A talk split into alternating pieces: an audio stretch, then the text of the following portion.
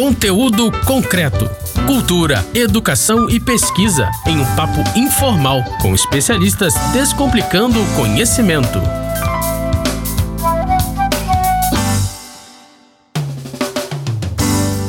Olá, você que está aí pelas rampas da UERJ Mediações. Meu nome é Kleber Pereira e nós estamos aqui em mais um conteúdo concreto. Esse programa que é feito numa parceria do site saladacult.com.br e a nossa Rádio UERJ, a nossa querida Rádio UERJ.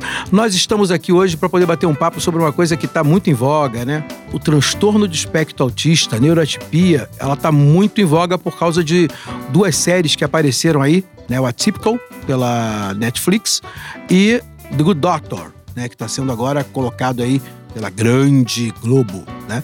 A gente vai tentar falar um pouquinho sobre esse assunto, desmistificar algumas coisas, conversar um pouco do que isso é. E para falar sobre esse assunto, eu não estou sozinho, não. Eu estou aqui com a professora Patrícia Lorena, psicóloga do Instituto de Psicologia aqui do estado do Rio de Janeiro, da UERJ. Fala, Patrícia, tudo bom? Olá, Cleve, tudo bom? É um prazer estar aqui com vocês. A gente está aqui também com o Roberto Mendes, que é neuropsicólogo e autista também, né? Fala com a gente, Roberto. Tudo bem, gente? Como é que vocês estão? Um prazer estar aqui. Satisfação. É isso aí, gente. Bem, vamos começar o nosso papo pensando no que, que é, Patrícia, transtorno de espectro autista. Como é que a gente definiria esse transtorno? É um transtorno, né, uma condição, né, que envolve é, questões ligadas à parte de comunicação, pode ter alterações ligadas à linguagem. Então, a gente vai associar déficits de comunicação a déficits de interação social, né, também padrões repetitivos, uma certa inflexibilidade. Mas é importante destacar que você vai ter vários níveis por isso é importante ressaltar a questão do espectro.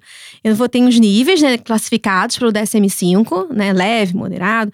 Você precisa de apoio, né? Precisa de muito apoio, pouco apoio. Mas é importante a gente ter em mente de que cada um é um. Então eu posso ter pessoas dentro desse grupo que vão ter, vão ser um padrão mais inflexível, que vão ser verbais, outras não verbais. Então esses aspectos são importantes, né? A gente tem atenção de que a gente tem sim um diagnóstico, um manual que orienta, mas cada indivíduo é um indivíduo. Queria tocar no outro assunto agora, puxando o Roberto para nossa conversa sobre a questão da neuroatipia. O que, é essa neuroatipia? O que, tem de especial? O que tem de específico nessa neuroatipia? A palavra é até engraçada, né? Neuroatipia, né? é, é, a gente pode pegar até a forma da palavra típico, né? O que, hum. que é hum. típico e o que, que é atípico. Quando fala de atípico, neuroatípico é aquela pessoa que, ou neurologicamente falando, ou comportamentalmente falando, o comportamento dela é diferente da maioria, né? Não está ali nos padrões pré-estabelecidos. O atípico, ele, ele, é isso, ele é aquela pessoa que não se encaixa, nunca está encaixado. As pessoas conseguem sentir que ele é diferente e ele também pode vir a perceber que também não está ali encaixado. Então, atípico, né? O diferente pessoal gosta de dizer, né, o estranho da, da história, né, do, uhum. do local. A expressão neurotípico e neuroatípico tem uma relação com a questão neurológica que os estudos apontam para isso, né? É um transtorno neurocomportamental, neuroemocional, neurocognitivo. Então, neurologicamente, a pessoa é diferente. Então, neuroatípico tem um movimento, vamos dizer assim, neurológico diferente da maioria. E como é que vocês veem essa diferença neurológica? Eu sou TDAH e meu filho também. Eu lembro sempre do neurologista, quando ele fez o primeiro exame de imagem do meu filho, ele falou assim: o seu filho tem uma concentração de energia no topo do cérebro. Os neurônios dele daqui são tudo, sabe, vivo. Aí ele me explicou assim, eu falei, caramba. Ele falou assim, ainda bem que o senhor é pedagogo e deve ter um pouco mais de manejo, de paciência com ele. Porque ele deve ter muita dificuldade por causa da organização neurológica que ele tem. E isso faz com que ele tenha uma hiperatividade num determinado ponto, lugar do cérebro. O que que isso difere para um neuroatípico? Primeira coisa que geralmente se faz são os exames de imagem, né? Desde a ressonância, uma tomografia, até o eletroencefalograma, é, é, é buscando essas informações. Porque quando eles falam assim, ah, é, é o, no caso do seu filho, é no topo que tem o um movimento, a concentração, é porque quando é feito essas avaliações, essas imagens, vai ver o movimento do cérebro, a luminosidade. Por isso que tem aquela coisa do contraste, né? Tem que botar contraste, porque a gente vai enxergar melhor. Porque na parte neurológica, o que se vê não é se tem uma anomalia traumática, né? Ah, tem aqui um, uma parte do cérebro está faltando. Não, é o movimento neurológico, é o, é o, brilho que o cérebro faz, por assim dizer. Se a gente olhasse uma, no computador, aquelas ilustrações computadorizadas, a gente já vê que há uma luminosidade diferente em cada ponto. E esses pontos é que permitem entender como é o funcionamento. Não é muito aplicado no sentido de diagnosticar com isso. Geralmente uhum. o médico já tem um diagnóstico clínico e confirma como é que esse cérebro funciona, o que é, de, é, é mais prático, na verdade. Uma das maiores, eh, por assim dizer, uma das maiores autistas conhecidas é a Tempsey Grandin, né? Sim. Lá sim. nos Estados Unidos, ela, num livro dela, O Meu Cérebro Autista, ela fala que o tempo inteiro que lança um aparelho novo de imagem, ela é convidada porque toda hora eles estão descobrindo uma forma de enxergar melhor esse cérebro. Esse movimento é que é o interessante. Então, diferente do típico, o atípico ele vai ter esse movimento em regiões talvez mais estimuladas e outras não. Entendi. Essa caracterização da tipia, né, ou do tipo cerebral, muda o que no comportamento dele psicologicamente? Como é que isso, isso faz, Patrícia? Como é que vocês veem isso? Então, como o Roberto estava falando, né, é uma questão que você vai ter os exames, mas essa parte do funcionamento, essa parte também da observação clínica, né, você tem hoje, né, é, seria mais indicado você fazer uma avaliação realmente neuropsicológica, onde você vai ter avaliação da inteligência, né, mas também por exemplo, eu trabalho com avaliação integrativa, né? Dentro da neuropsicologia, mas também com a integrativa. Então, eu vou trabalhar, avaliar as questões interpessoais, a parte comportamental, a parte emocional, porque é um conjunto.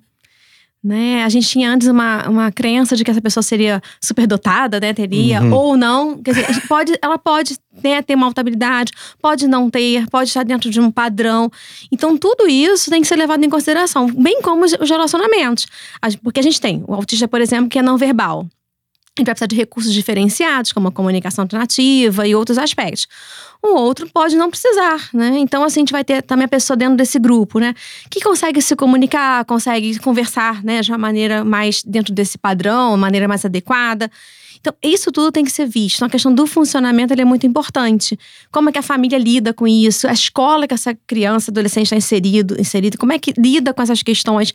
Então, a gente precisa, numa avaliação, olhar tudo isso, né? Os exames são muito importantes, mas a observação, né? A conversa com a escola, com a família, observar né, em vários momentos, isso tudo é importante para que a gente perceba não somente o diagnóstico, né? Tem ali o diagnóstico fechado, entre aspas, né? Uhum. Mas que a gente veja como é que a gente pode contribuir para que essa pessoa tenha uma vida, um funcionamento mais adaptativo, que ela possa, que a gente realmente possa contribuir para que ela seja incluída na sociedade. Então eu vejo que a gente tem que olhar todos esses aspectos, né? De maneira integrativa mesmo. Como consequência, para a gente falar para os leigos, né?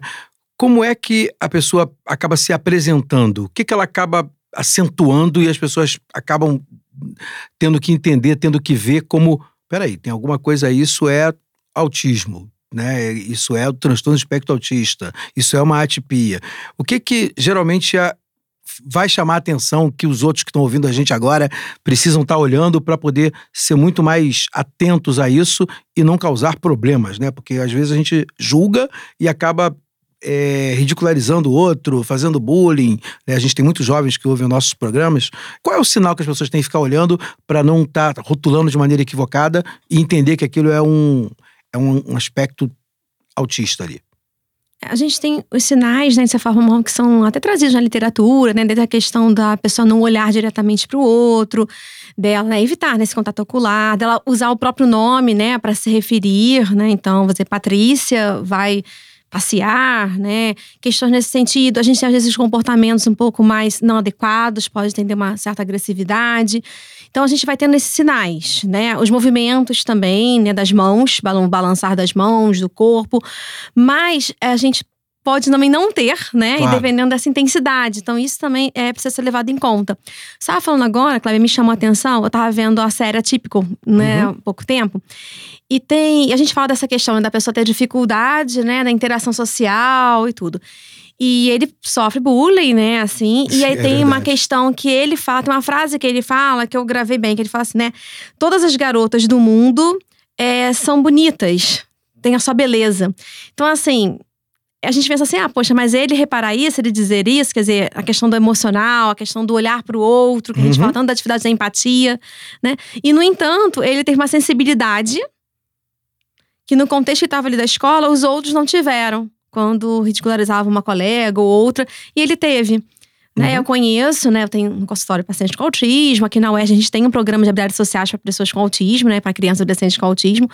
E a gente vê como é que isso varia. A gente tem alguns que chegam e falam bom dia, boa tarde, obrigada, e que estão aprendendo a elogiar. A gente tem aqueles que ficam mais observando e entram em alguns momentos. Então, assim, você vai ter um conjunto, assim, de características, né? Como eu estava comentando no início, e é claro que o Roberto pode, né, ir trocando aqui comigo. Mas, assim, é, eu estou ressaltando essa questão de a gente observar esses níveis, essas diferenças. Uhum. E não ficar tão cristalizado, né, no, no, no, rótulo, né? Mas a gente tem, sim, esses sinais que a gente vai passar, como né, comentei, do, do olhar, dos movimentos, né? Essa questão da como se como dialoga com o outro, né? Essa forma da, do tom até dos voz, da, do pronome, são vão ser sinais que a gente vai ter algumas características que vão indicar pra gente, vão ter um alerta pra gente estar tá buscando, né, uma avaliação, um acompanhamento. Questões mais básicas, né, da literatura ajudam bastante mesmo. Principalmente quando é criança, é, esses movimentos repetitivos, o balançar para frente e para trás, o balançar das mãos. Eu faço muitas avaliações para ajudar no diagnóstico também de autismo.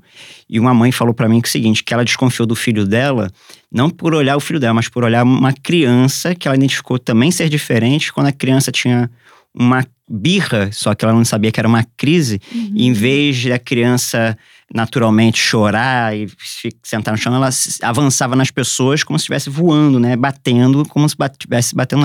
E aquilo chocou ela porque o filho dela fazia, mas não uma situação tão é, aquém. Aí ela começou a olhar o filho dela e falou assim: Mas eu não via o meu filho certas coisas que as pessoas dizem. Ele olha nos meus olhos. Ele é até carinhoso. Então a gente começa a também dar para a pessoa o seguinte: ó, existem outras formas de você visualizar, porque como é um espectro, até os sinais estão também dentro de um espectro. Uma vez eu dei uma palestra na OAB, aí o doutor Jair, que é um dos médicos uhum. também muito conhecido aqui no Rio de Janeiro, tem um consultório na Barra, ele pontuou, né, quando eu fui falando dos autistas adultos de alto funcionamento, ele falou assim, Roberto, é, é uma questão também muito complicada até para o profissional, porque, por exemplo, você tem uma fala muito boa. Eu falei, é, na minha infância, a minha fala era para dentro, aquela coisa meio monótona, uhum. e eu fui adquirindo. Então, às vezes, também a pessoa percebe na fala do outro algo diferente. Mas existem crianças, eu já ajudei a diagnosticar, crianças de 6, 7 anos com a fala excelente, só que há um diferencial. Palavras difíceis, as famosas palavras rebuscadas. É verdade. Eu é tenho verdade. um que então é, é famoso lá no, no, no, espaço que eu atendo, que ele fala o nome de todos os dinossauros, e ainda na época que o dinossauro existia, mas ele fala o nome científico, sem errar. Então, assim, a gente vê esses detalhes, por isso que é atípico mesmo, né? Porque é fora mesmo do padrão. O andar, quando fala assim, ah, o andar também é diferente, na ponta do pé. Tem uns que andam com o pé para dentro. Então, são coisas que são fora. Uma vez eu falei para um grupo: se você percebe que tem alguma coisa muito diferente, você não precisa dar diagnóstico, mas você precisa respeitar que é essa que é a questão da inclusão. Não é você. Def... Eu precisava saber se ele era autista. Não, mas se você entender que tem uma coisa já diferente, qualquer coisa diferente já chama essa atenção. Acabou. É, dentro Exato. do que você comentou também, né? Tem uma outra característica de você, se fosse ah, de, da birra, né? E ali você uhum. acha que é birra e não é birra. É. Né?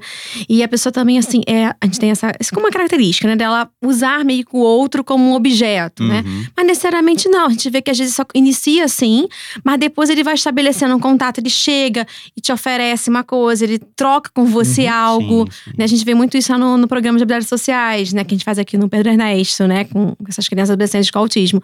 Então a gente vai vendo como é que eles vão estabelecendo uma troca. Então a gente vê crianças que no primeiro dia ficavam só sentadas, não interagiam com os outros. Então a gente vai vendo como é que a gente consegue né, fazer atividades, né, promover essa, essa mudança. Isso para todos nós, né? A gente vai a gente espera que ao longo da vida a gente vá avançando, a gente vá aprendendo, né, e vai desenvolvendo nossas habilidades sociais. Só que no caso específico, né, dentro desse grupo, desse aspectos, a gente vai é, trabalhar isso de uma maneira mais estruturada para poder desenvolver essas habilidades de comunicativas, partes de interação social. Eu tenho um primo, né, que é autista e ele é autista severo. Ele nunca oralizou, nunca, nunca, nunca conseguiu falar e sempre teve muita dificuldade de trabalhar com a minha família, que é uma família extremamente falante a gente perturbava ele, né? Muito. Então era muito comum a gente estar na sala, todo mundo conversando, e ele começar a pegar alguma coisa para se concentrar. Aí ele ficava assim, ó, pegava uma caneta, ou então pegava uma pena, porque depois, com o tempo, a gente foi percebendo que a gente era perturbador para ele. A gente era um saco, né? A gente devia sair da sala, fazer alguma coisa para poder tentar dá para ele um conforto, mas a gente, na época, né, muita gente não percebia. Né? Hoje ele tem trinta e tantos anos, quase 40 anos. Né? Então, mas quando ele era muito pequeno, isso era muito difícil de, de, de entender, não, não, havia conhecimento para isso. Né? Vocês, vocês trabalham com muitos autistas que acabam ficando com problemas psicológicos por causa da questão do transtorno? Porque acho que os, que os leves acabam tendo muito mais dificuldade, né? Porque você começa a perceber que alguma coisa está errado, não é não? É, eu costumo, eu, na verdade eu costumo dizer que de leve só é uma expressão, né? Porque como a Patrícia falou no início, é para caracterizar o quão dependente ele é ou não de alguém. Eu digo que todo autista é dependente. Quanto mais leve, mais tranquilo. A dependência, menos dependente ainda.